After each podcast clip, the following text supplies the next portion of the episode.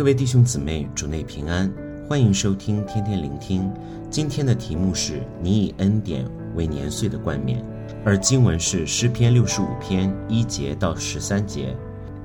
以色列人每年丰收时都会聚集庆祝丰收节，他们一起唱诗，并且向神实行奉献。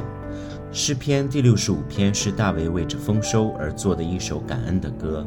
在那一次丰收之前，可能是久旱不雨；后来因为神听了百姓的祷告，在饥荒快要来临之时，神从天上降下甘霖，不但解除了饥荒的威胁，而且得庆丰收。以色列人因为知道这次丰收是神特别的赐福，因此西安百姓都聚集在神的面前。他们在那里等候，要赞美神对他们所施的恩典。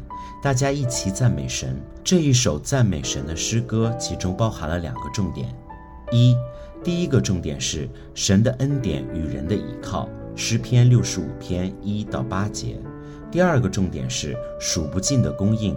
诗篇六十五篇九节到十三节，第一个重点是神的恩典与人的倚靠。诗篇六十五篇一到八节，诗人在诗中赞美神的恩典。他说：“你这行奇妙事的神啊，我们要称赞你。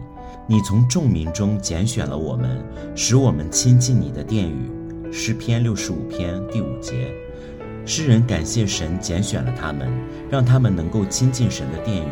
享受神的恩典，而从诗六十五篇第三节，罪孽胜了我，至于我们的过犯，你都要赦免，让我们知道这其实是赦免的恩典。这提醒我们，神的恩典是无价之宝，我们应当感恩赞美神的恩典。神能够赦免我们一切的罪，问题就在于我们是否主动走到神面前求赦罪。曾有一位无神论者自以为是地讥讽说：“钱是我自己赚来的，也是我自己主动选择买一些东西来享受，为何我要感谢神？他为我做了什么？”听起来好像很有道理，但深思熟虑之后却为愚拙。其实，一切的恩典都是出自于神。基督徒的生活应该是：你们或吃或喝，无论做什么，都要荣耀神而行。哥林多前书十章三十一节，所以神的恩典是满满赐下给爱神的人，就像农民辛勤耕作，一年到头忙碌田园，丰收的时候，是否归荣耀给自己呢？当然不可以。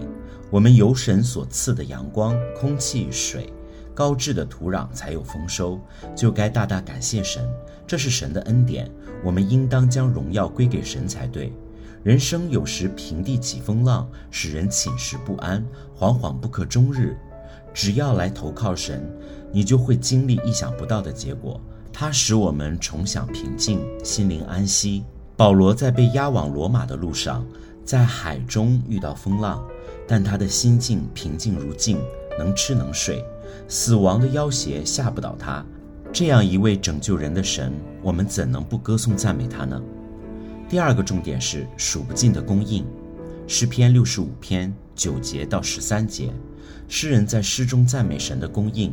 他说：“你以恩典为年岁的冠冕，你的路径都滴下脂油，滴在旷野的草场上。”诗篇六十五篇十一节，诗人感谢神的供应，神赐给他们恩典和丰富的食物。这提醒我们，神是我们的供应者，他会供应我们所需的一切。我们应当信靠神的供应，饶恕的恩典真的可以改变人吗？十六年前，在美国，一位爱德华州留学的中国物理学博士生，他叫卢刚，他开枪打死了许多与他不相干的人，受害人其中一位是该大学的副校长。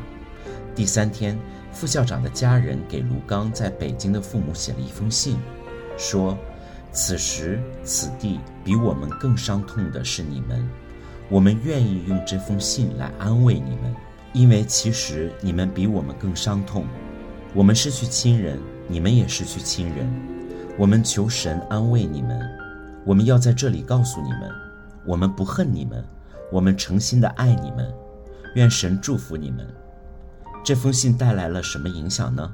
卢刚的父母后来真正的在爱里得到释放，两位先后相信耶稣，受洗成为基督徒。一个以为绝望的家庭重新被建立起来。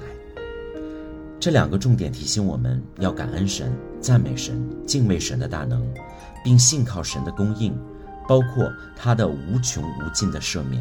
你相信神会这样的供应你吗？我相信。愿神祝福大家。